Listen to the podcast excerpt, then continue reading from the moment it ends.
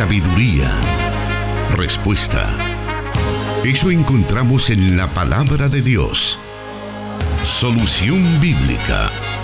Comenzamos.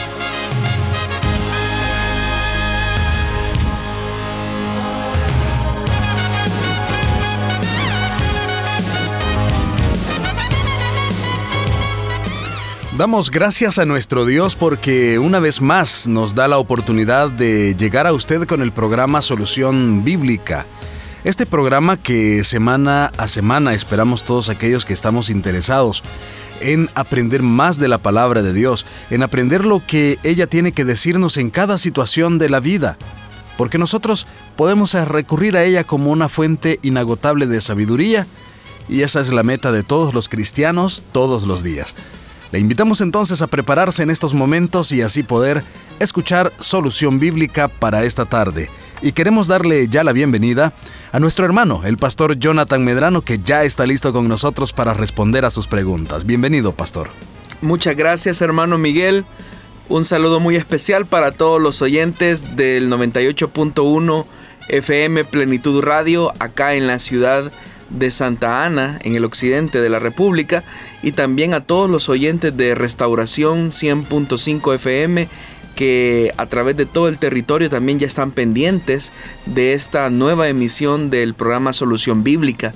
Saludamos también a los oyentes que en San Miguel a través de 1450 AM están también en nuestra sintonía y aún aquellos que nos escuchan fuera de nuestras fronteras, muchísimas gracias por hacer de este espacio de reflexión y de preguntas y respuestas uno de los preferidos dentro de la programación de las emisoras de Corporación Cristiana de Radio y Televisión.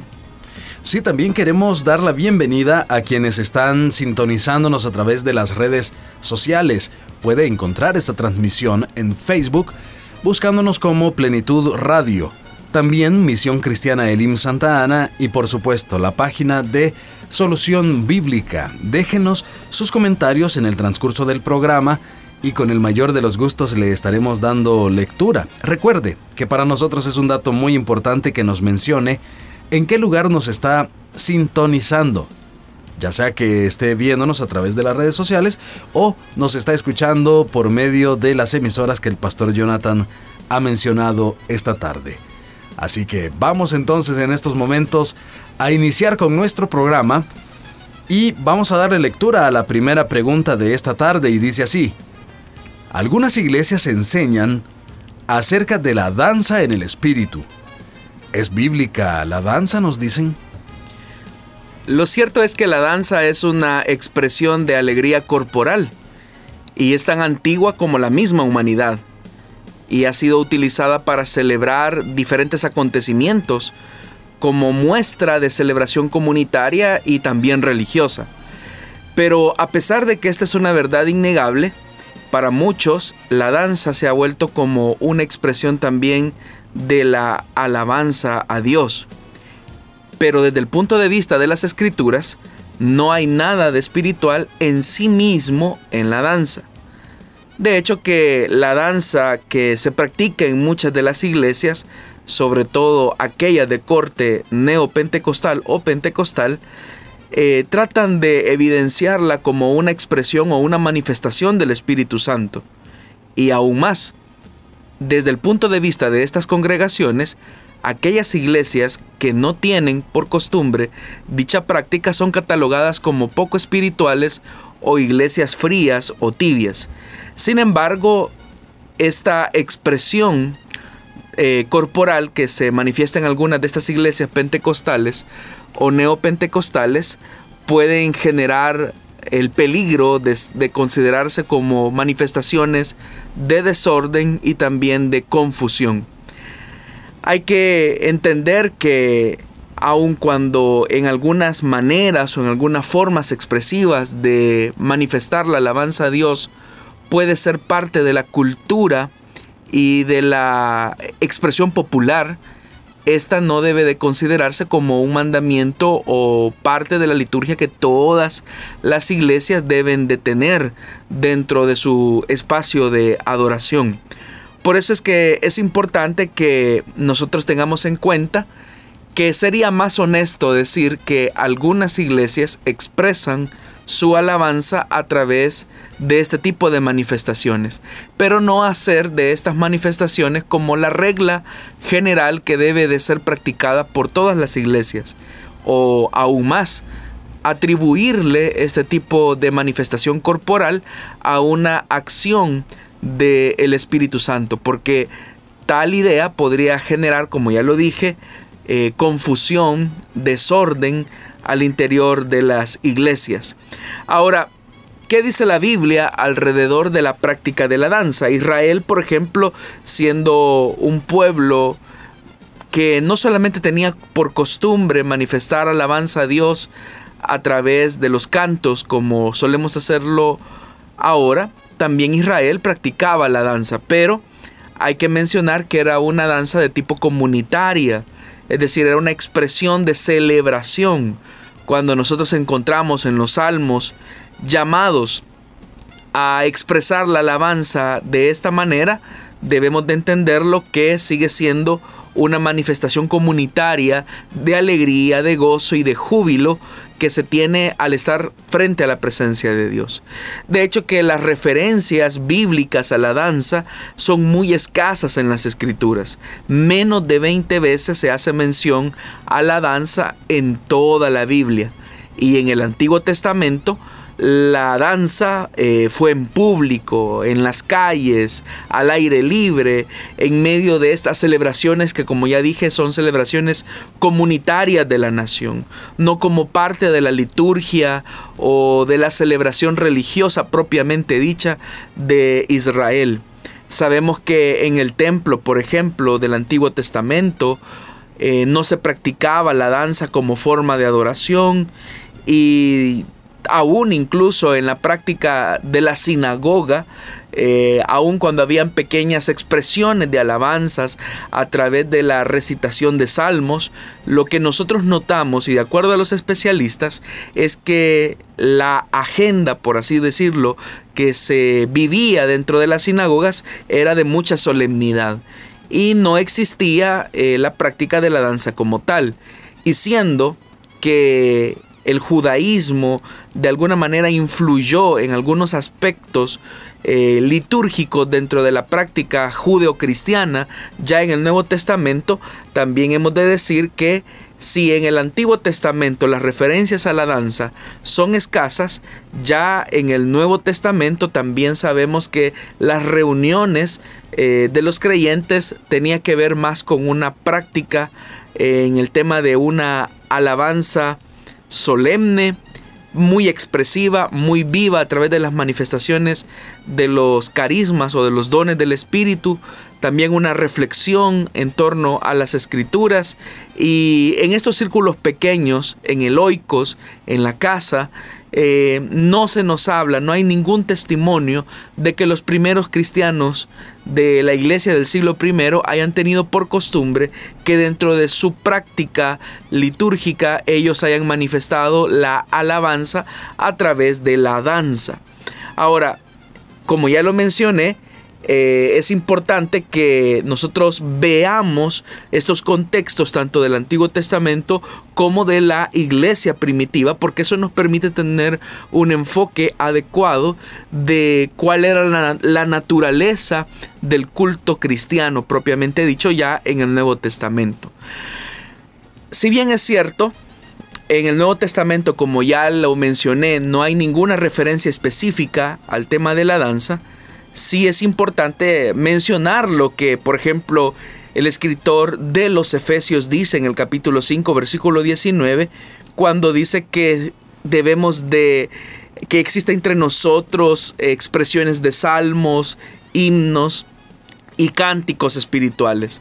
Pero en toda esa descripción no se dice nada acerca de la danza. Ahora alguien podría decir, hermano, pero existen ciertos pasajes de la Biblia en el Antiguo Testamento, como por ejemplo en el Salmo 149, versículo 3, o en el Salmo 150, versículo 4, que se insta a alabar a Dios con danza siendo muy honestos, estos serían los únicos dos pasajes o los únicos dos versículos y los únicos dos lugares en toda la vasta escritura donde se menciona que una forma de alabar a Dios debe de hacerse con danza. Pero repito nuevamente, y por eso es que era importante que hiciéramos esa valoración objetiva, que la danza es una expresión comunitaria de alegría.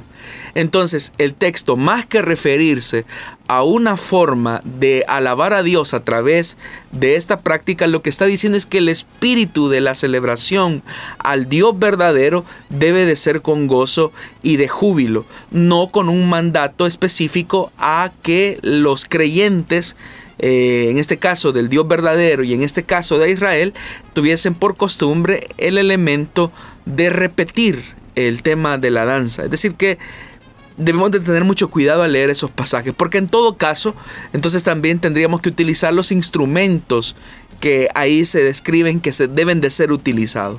Y muchos de estos instrumentos, pues nosotros no los utilizamos en nuestras liturgias eh, cristianas de hoy en día, sino que ocupamos otro tipo de instrumentos.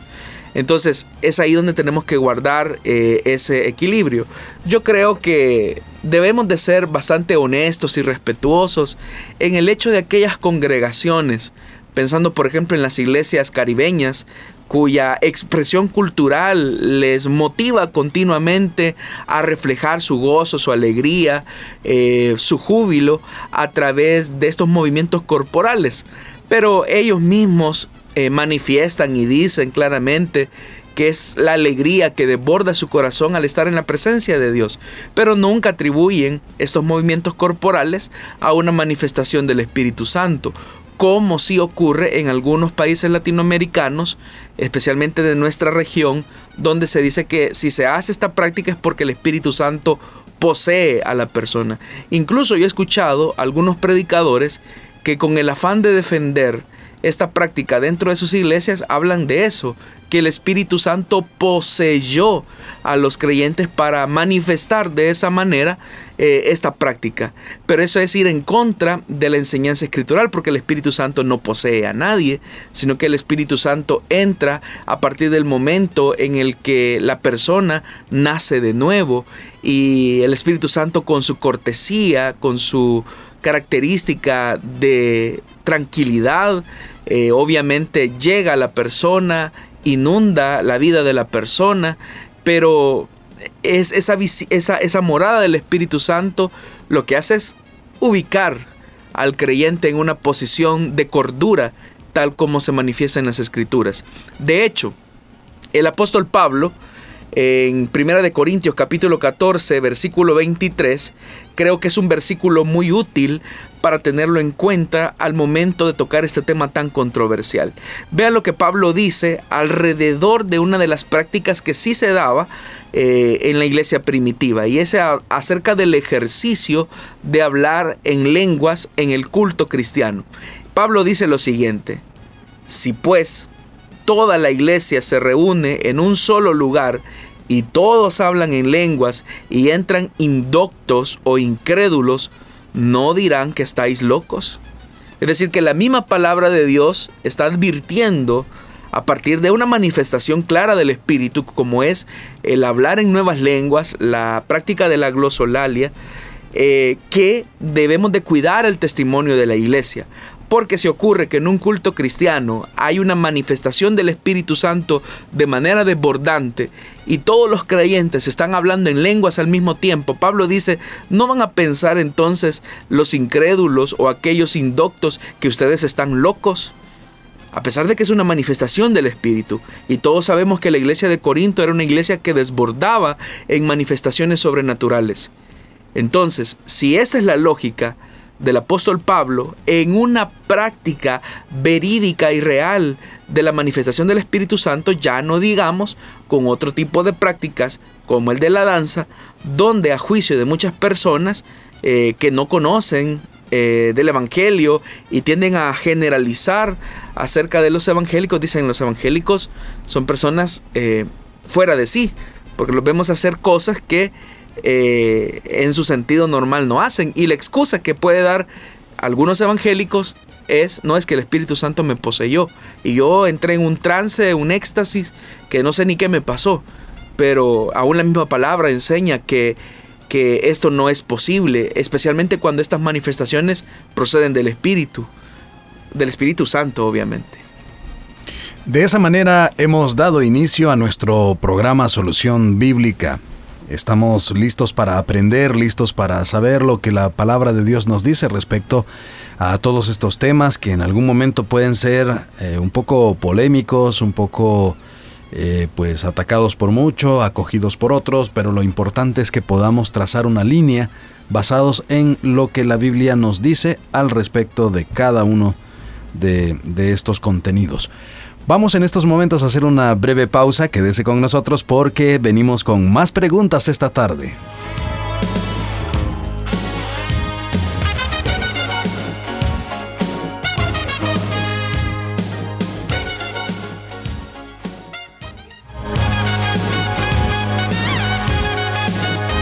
Su palabra es luz. Solución bíblica.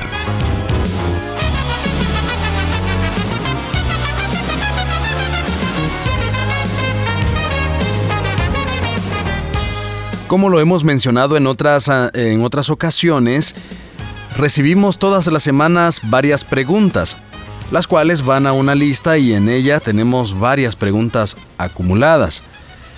Eh, otra de las, de las características del programa es que todas estas preguntas las damos a conocer de manera anónima, ya que algunas de ellas tienen que ver con temas eh, de matrimoniales u otros, y por esa razón es que simplemente damos a conocer la pregunta, pero nuestros oyentes pueden al escuchar reconocer si es o no su pregunta y así poder estar conectados y recibir esas respuestas. Vamos entonces a la siguiente pregunta para esta tarde. Y dice, en redes sociales circulan muchos videos de sectas que manifiestan que el Espíritu Santo les toma y tiran a las personas al suelo.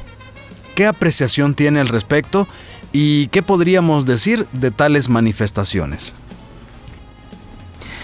Bueno, lamentablemente hoy con el desarrollo de las tecnologías y de las redes sociales, muchas de las prácticas que se viven al interior de ciertas congregaciones se hacen más evidentes no solamente para los creyentes y la iglesia en general, sino que lamentablemente eh, muchas de estas prácticas están frente al ojo de personas inconversas. ¿Qué podemos decir al respecto? Bueno, que la Biblia no dice absolutamente nada acerca de dichas manifestaciones. Tal parece que estas experiencias han surgido de lo que algunos sociólogos en materia de religión llaman el neopentecostalismo, es decir, un nuevo, una nueva forma de pentecostalismo, especialmente en países como Latinoamérica, eh, también hay mucha influencia en los Estados Unidos. Es decir, que no es algo propio de nuestras tierras solamente, sino que también es un movimiento que ha ido avanzando. Pero como repito, lamentablemente con el avance de las redes sociales, muchas de estas prácticas han dejado en vergüenza a la iglesia en general. Y no tanto porque la iglesia en sí misma abrace este tipo de enseñanzas, sino que para la apreciación de muchos que son testigos de este tipo de cosas, eh, creen que es una práctica normativa entre todos los evangélicos o entre todos los pentecostales, cosa que no es cierto. Así es que una verdad que podemos nosotros aprender específicamente hablando de estas manifestaciones es hacer la reflexión tiene fundamento bíblico esta práctica que se está manifestando en esta iglesia local? Y esta práctica acerca más a las personas al Evangelio o se convierte en un impedimento para que ellas escuchen del mensaje salvador de Jesucristo. Porque cuando el incrédulo muchas veces ve este tipo de manifestaciones, lo que dice es, no pensaba que los evangélicos tuvieran este tipo de prácticas y nos ven como personas extrañas o, personas que quizás eh, nos desubicamos o nos desorientamos de la realidad. Y es lamentable, pero muchas iglesias llamadas así evangélicas de corte neopentecostal lamentablemente se han vuelto en un circo para el mundo. Iglesias irrelevantes completamente y lo que es peor, ofendiendo a la persona del Espíritu Santo al atribuirle este tipo de manifestaciones que evidentemente eh, contrarían la naturaleza de, de la tercera persona de la Trinidad. Si bien es cierto, sabemos que el Espíritu Santo hace como Él quiere y de la manera en que Él quiere, Él mismo respeta lo que Él ha revelado por medio de las Escrituras. Así que cualquier tipo de manifestación, cualquier tipo de práctica, cualquier tipo de acción que se realice al interior de una iglesia, pero que no encuentra fundamento en la escritura, aun cuando se tenga la excusa de atribuírsela al Espíritu Santo, esta debe de ser rechazada, censurada y condenada. ¿Y cuál es el peligro que corren aquellas personas que van buscando tener estas experiencias y se comienzan a enrolar en algunas congregaciones o a visitarlas para poder eh, sentir estas, estas situaciones.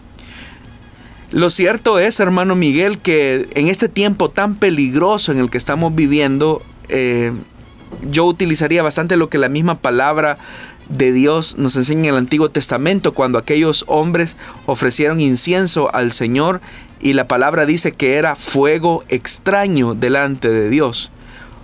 Hay un escritor, eh, John MacArthur, hablando acerca de esto en su libro Fuego extraño. Él precisa los grandes peligros que corremos hoy en día de atribuir ciertas manifestaciones al Espíritu Santo cuando éstas están alejadas totalmente de la palabra no solo porque están alejadas de la palabra, sino porque estas también generan una confusión entre aquellos que apenas van comenzando en la fe o que no tienen fundamentos sólidos de la escritura.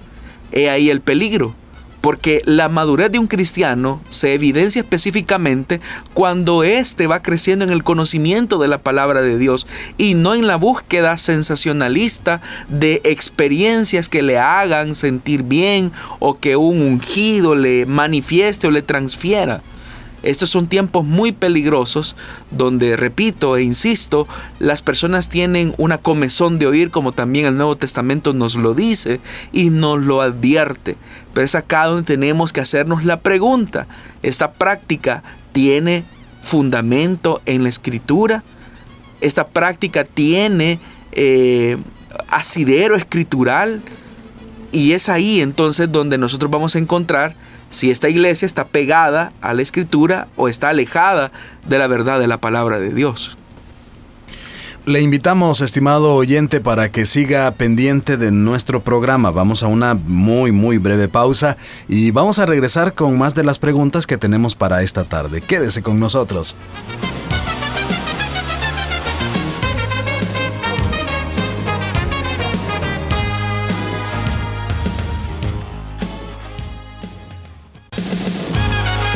Solución Bíblica con el pastor Jonathan Medrano. Desde Plenitud Radio 98.1 FM en Santa Ana, enlazada con Restauración 100.5 FM.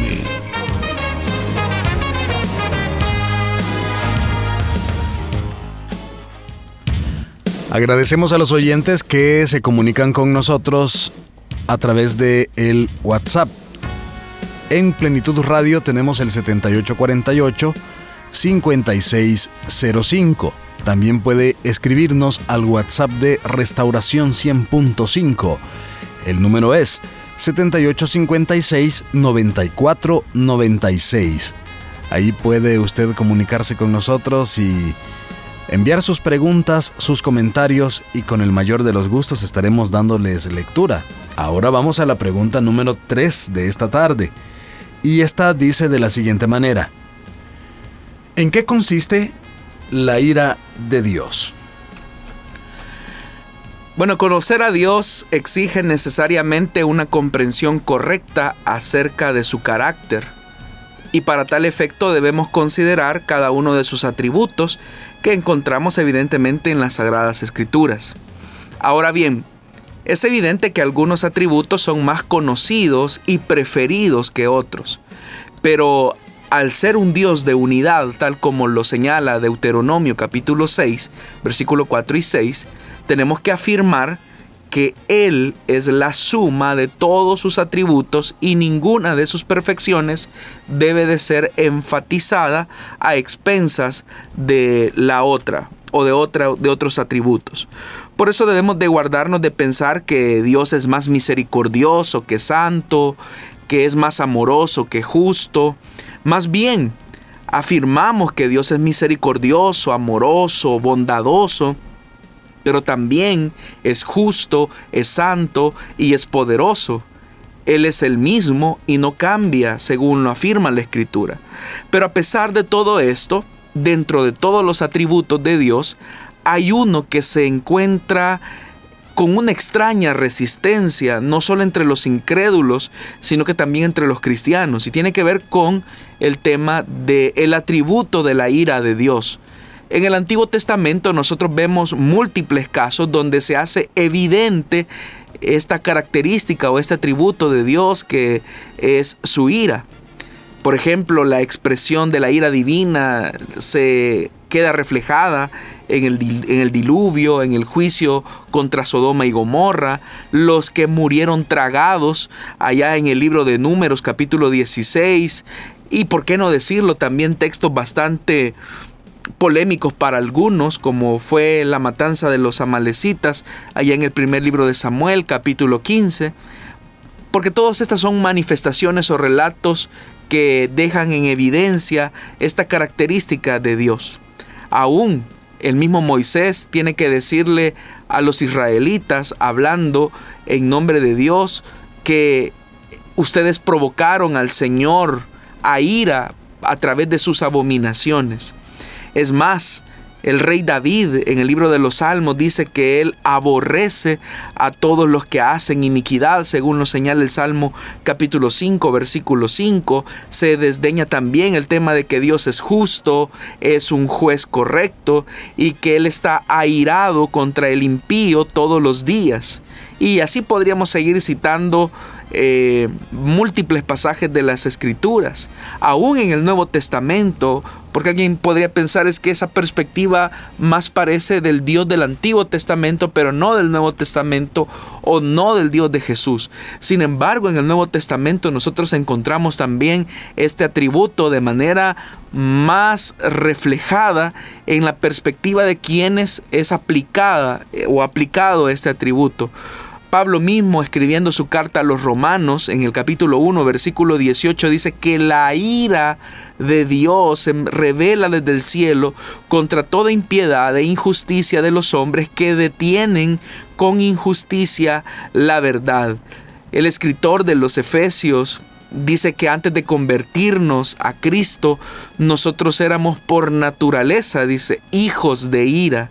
Es decir, que todo hombre mientras permanezca en una situación de incredulidad, está bajo la ira divina. Jesús mismo, en el Evangelio de Juan, él dice que el que cree en él, es decir, el que cree en el Hijo, tiene vida eterna. Pero el que rehúsa a creer en el Hijo no verá la vida, sino que la ira de Dios está sobre él. Es decir, que el mismo Jesús advierte acerca de la ira de Dios.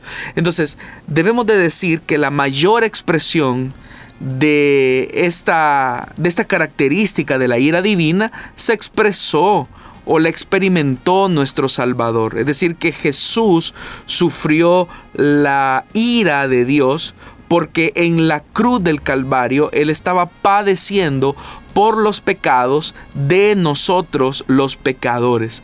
De ahí que el mismo Señor Jesús cuando oraba en Getsemaní, él pedía al Padre que lo librara de la copa, pero no era una copa eh, real como tal, sino que era una copa que expresaba la copa de la ira de Dios, porque Él iba a tomar nuestra posición, eh, Él iba a pagar nuestra deuda para que la ira de Dios cayera sobre Él. Es a lo que algunos especialistas, teólogos han llamado el tema de la doctrina de la imputación. Es decir, que así como el pecado de Adán nos fue imputado a todos sus descendientes, también todos aquellos que creemos en Jesús se nos imputó la santidad de Cristo y su justicia. Pero para que esa transición hubiese sido posible, fue necesario que Jesús se hiciese pecado por nosotros y que por lo tanto la ira de Dios se hiciera sobre él. A eso se refiere el texto cuando dice la palabra de Dios que el cielo se obscureció en el momento en el que él estaba pendiendo de la cruz. Entonces, ¿cómo podemos definir la ira de Dios? Si alguien podría dar un concepto acerca de la ira de Dios, creo que este autor eh, lo define con mucha ilustración cuando dice que la ira divina es la inevitable reacción de un Dios santo contra el pecado de los hombres. La ira es la respuesta necesaria de un Dios justo contra la maldad de los hombres. Entonces, la ira no es la pérdida de autocontrol ni un estallido irracional o caprichoso de enojo como a la que los seres humanos estamos acostumbrados. La ira divina no debe de ser considerada tampoco como un mal temperamento celestial o como Dios arrancando eh, de ira eh, a todos los que le caen mal. No, la ira divina es un justo antagonismo hacia todo lo que es impuro, hacia todo lo que no es santo. Es la repulsión que surge del mismo carácter de santidad de Dios hacia todo aquello que es una violación contra su voluntad y contra su naturaleza. De tal manera que la ira de Dios es su amor por la santidad, es su amor por la verdad, es su amor por la justicia, es porque Dios ama apasionadamente la pureza, la paz, la justicia, la perfección que Él reacciona con esa ira frente a aquellos que continuamente se rebelan contra su voluntad y su naturaleza. De tal manera que al hablar también del atributo de la justicia de Dios, tenemos que hablar también irremediablemente de su ira.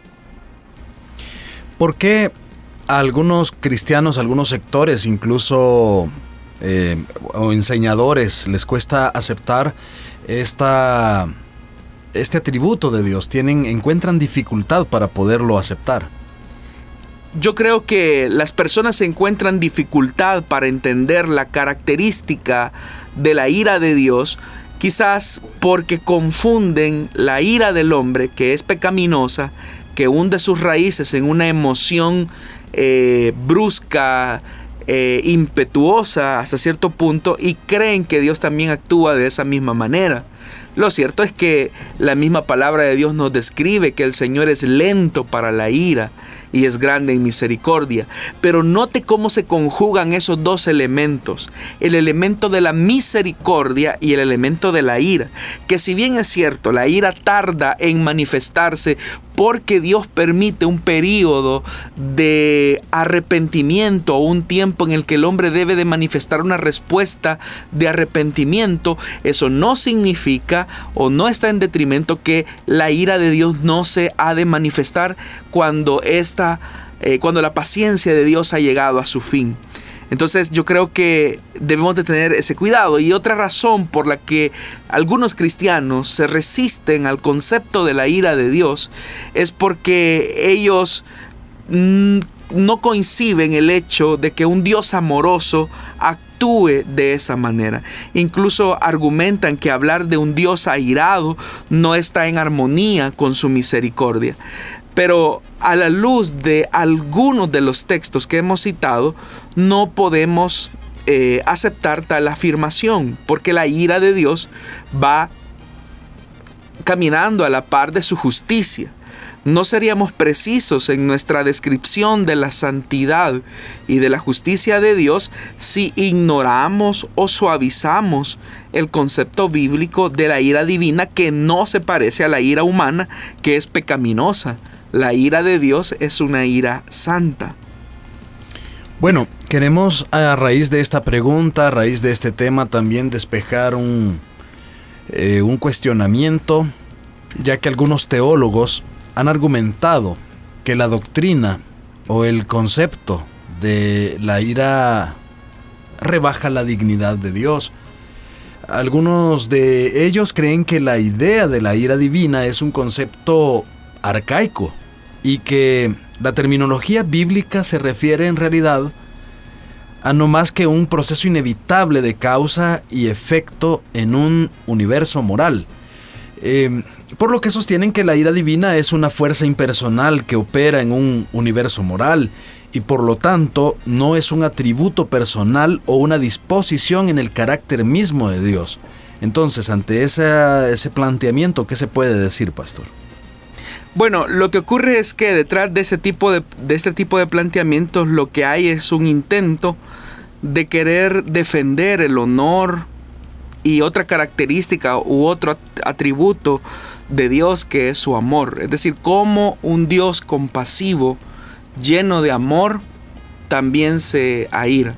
El problema es que si nosotros anulamos la verdad bíblica de la ira de Dios, estaríamos también anulando su santidad y su justicia. Un puritano dijo con mucha razón lo siguiente acerca de esto. Él decía, la ira de Dios constituye una perfección divina tan importante como su fidelidad, poder o misericordia.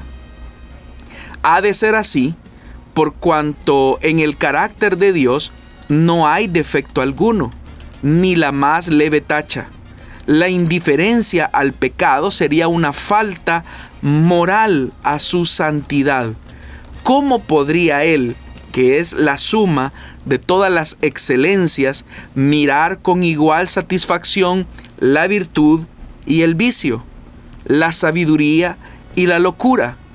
¿Cómo podría Él, que es infinitamente santo, desestimar el pecado y renunciar a su ira.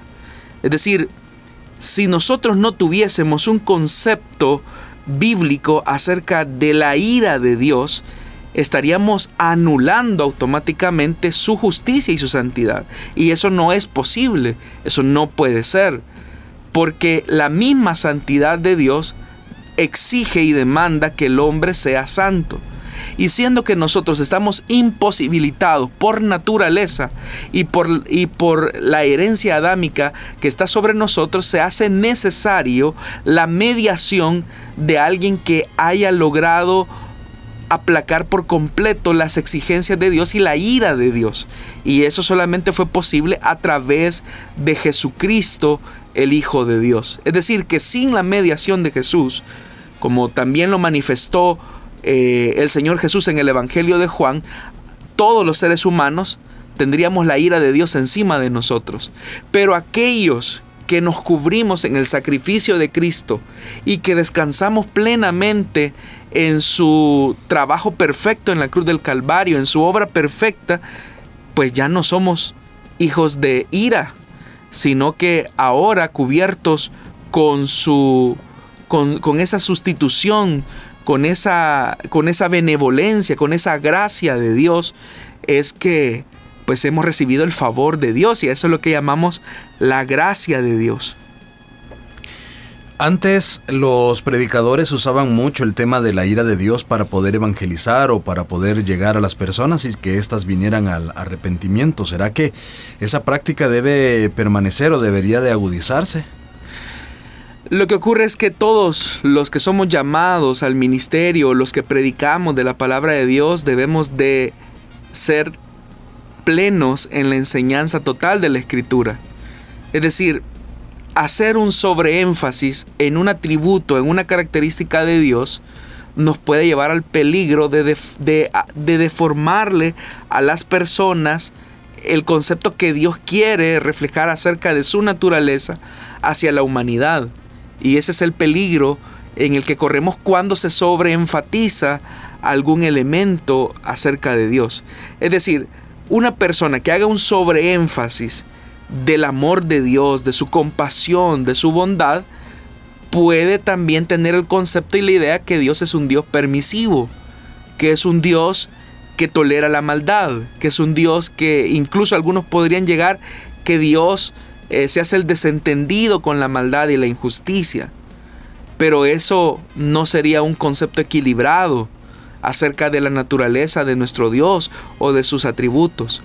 Pero también hacer un sobreénfasis en el tema de la ira de Dios podría llevar a tener a las personas un concepto equivocado acerca de Dios, de un Dios implacable, de un Dios que al menor error descarga toda su ira, cuando nosotros por la misma escritura, por el testimonio de la misma palabra, nos dice y nos refleja que Dios es un Dios compasivo, pero también que dice que se aira, que es lento para airarse, pero que al final, cuando esa paciencia se agota, el Señor eh, se aira. Y, y la misma carta de los hebreos lo dice, que horrenda cosa es caer en manos de un Dios vivo. Lo que significa que Dios no está eh, quieto frente a la injusticia, la maldad del hombre. Entonces es importante que los predicadores pues hablemos de todo el consejo de la palabra de Dios. Que si bien es cierto podemos hablar acerca del amor de Dios, también tenemos que hablar de su justicia y de su santidad.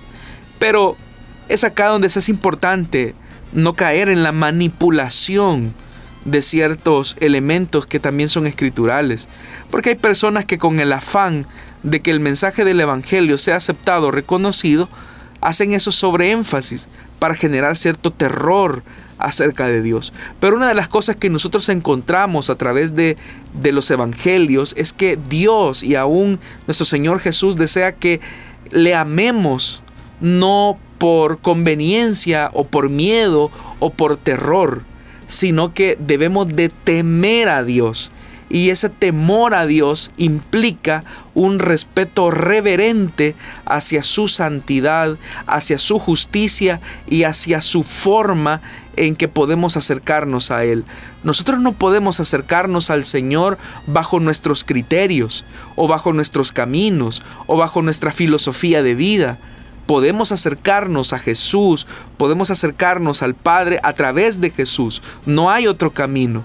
Fuera de Jesús no hay salvación. Solo en Jesús es que nosotros podemos ser reconciliados con Dios. Y si hemos sido reconciliados con Dios es porque en algún momento de nuestra vida estuvimos enemistados con Él. Y si estuvimos enemistados con nuestro Dios es porque en algún momento la ira de Dios estaba sobre nosotros. Pero hasta que hemos recibido el perdón a través de Jesús es que hemos salido de esa zona de la ira de Dios para recibir la gracia y la benevolencia de Dios. Es decir, es pasar de una condición a otra. Por eso es que creo que el equilibrio es necesario a la hora de trazar la palabra de Dios. Tenemos algunos minutos todavía para otras de las preguntas designadas para hoy. Le invitamos a que siga con nosotros en el programa Solución Bíblica.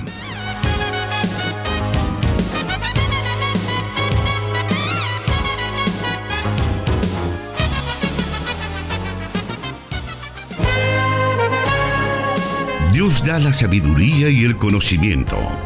Solución Bíblica.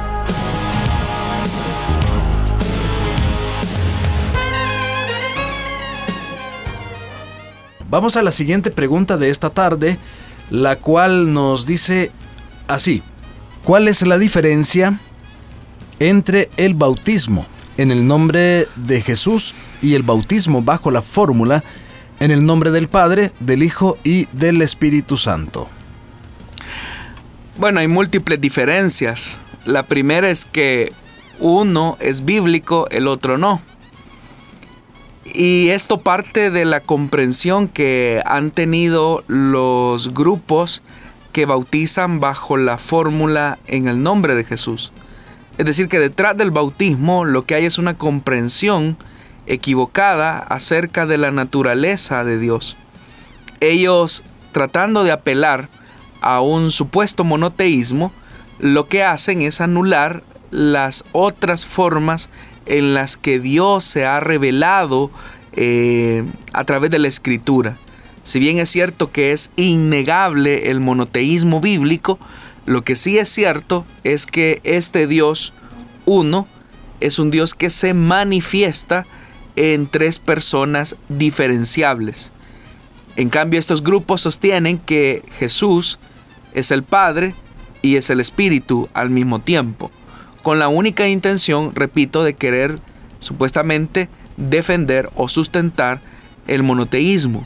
Pero lo cierto es que al hacer eso lo único que están haciendo es alejarse completamente de la comprensión auténtica acerca de la naturaleza de Dios que es eh, trino y uno. Ahora, entender la naturaleza de Dios implica también entender la forma en la que Él ha revelado su plan de salvación. Quienes bautizan en el nombre de Jesús atribuyen al bautismo características que la escritura no le confiere. ¿Qué significa esto? Que quienes bautizan en esta fórmula sostienen que este bautismo es para salvación, es decir, que es un requisito necesario que el hombre debe de dar para obtener su salvación. Quien no se bautice bajo la fórmula del nombre de Jesús no puede ser salvo. Esa es la comprensión que tienen a partir de ciertos textos específicamente que se encuentran en el libro de los Hechos de los Apóstoles eh, para afirmar este tipo de cosas. Pero son textos que eh, han sido mal interpretados por estos grupos religiosos. Porque nosotros sabemos que la salvación no es meritoria, sino que la salvación es por la gracia de Dios. Es decir, que ahí no hay absolutamente ninguna obra, mediación o acto religioso que nos permita garantizarnos la salvación, porque fue suficiente el sacrificio de Jesús en la cruz del Calvario la que permitió, el que permitió que nuestra salvación estuviese garantizada en Él. De tal manera que cualquier intento religioso o cualquier práctica litúrgica a la que se le quiera atribuir un valor salvífico es alejarse del mensaje cristocéntrico revelado en las escrituras. Esa es una distinción muy clara. Lo otro, pues evidentemente es que cuando en las escrituras se habla acerca del bautismo en el nombre de Jesús, se está señalando la fórmula bautismal en la que se atribuye la enseñanza de quién definió bajo qué medio se debía de realizar. Es decir, el bautismo que enseñó Jesús. Es decir, que el énfasis va en esa dirección. Que cuando en el libro de los Hechos se dice que se bautizaban en el nombre de Jesús, se está diciendo claramente que se bautizaban bajo el bautismo que Jesús había enseñado porque en la época habían diferentes bautismos o rituales eh, de purificación a través del, uso del elemento eh, del agua que podía confundirse. De tal manera que estaba el bautismo de Juan el Bautista, que era un bautismo. Estaba el bautismo o los bautismos rituales que desarrollaban los esenios, en esa época que eran otros bautismos rituales. Estaba también el bautismo por el emperador, estaban también el bautismo que enseñó Jesús. Y este bautismo que enseñó Jesús es aquel que tiene que ver con el texto de Mateo capítulo 28, versículo 19, donde se habla acerca de la gran comisión, que debía de ser bautizados los discípulos de Jesús bajo la fórmula que Jesús enseñó, que fue en el nombre del Padre, del Hijo y del Espíritu Santo. A esta manera de bautizar es que se le llama bautismo en el nombre de Jesús. Es decir, es el bautismo que Jesús enseñó para diferenciarlo de los otros bautismos que existían en esa época.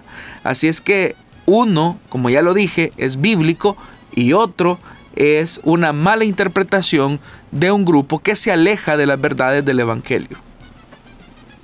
Bueno, estamos llegando a la parte final de nuestro programa.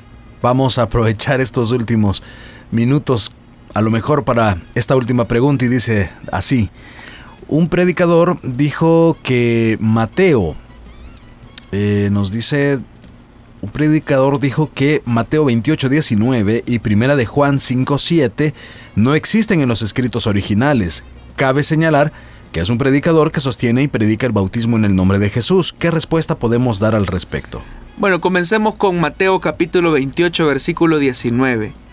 Bastaría con ir a ver el texto griego del Nuevo Testamento para darnos cuenta que este texto no tiene variantes textuales. De tal manera que es una falsa, es decir, es una mentira. Eh, este pasaje se encuentra en lo que nosotros llamamos los originales. Entonces es una mentira. Solo, insisto, bastaría con agarrar el texto griego del Nuevo Testamento para darse cuenta que no existen variantes textuales alrededor de ese pasaje.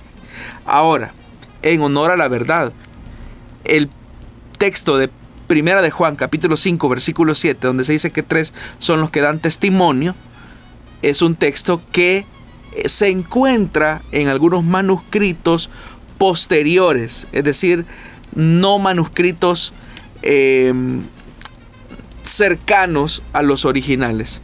Específicamente, por ejemplo, las traducciones actuales que hacen esta adición especifican claramente que son manuscritos tardíos del siglo XIV, siglo XV, siglo XIII, siglo XIV más bien. Pero en los manuscritos más antiguos ese texto no se encuentra.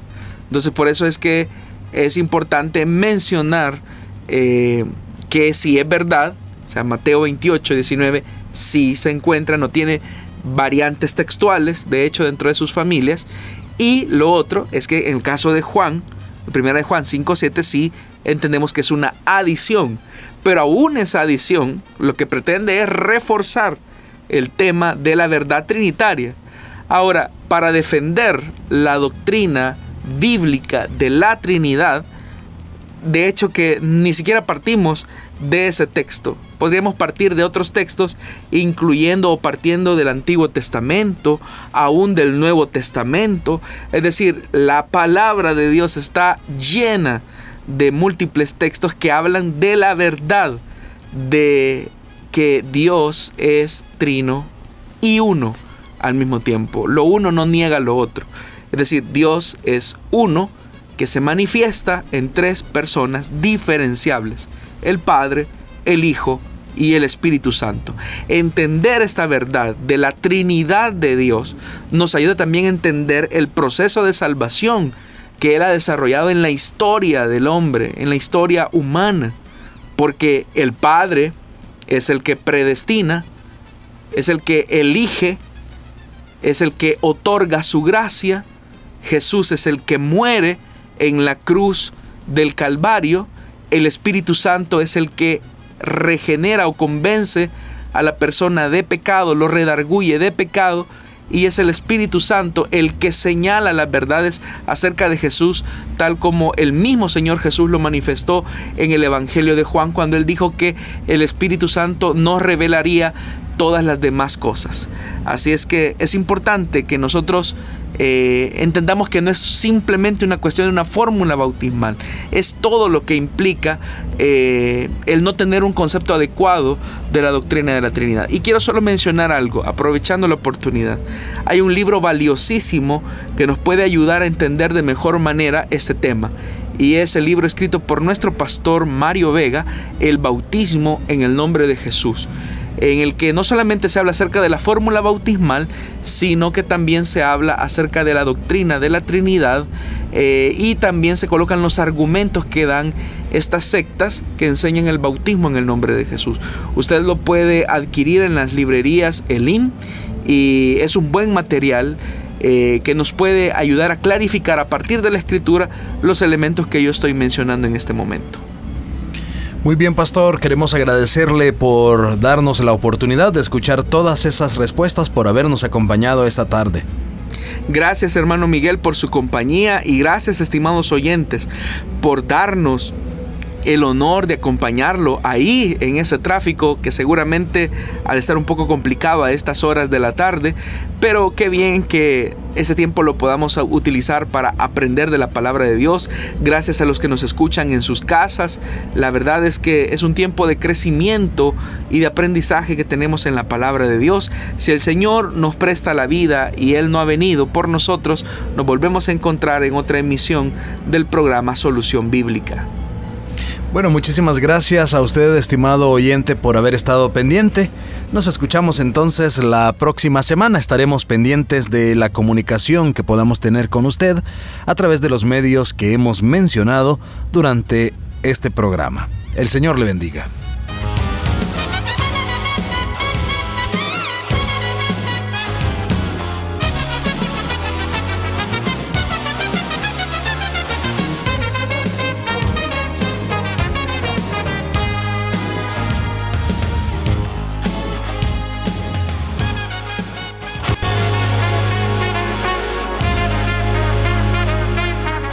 Encontramos respuesta en la palabra de Dios. Solución bíblica. Hasta el próximo programa.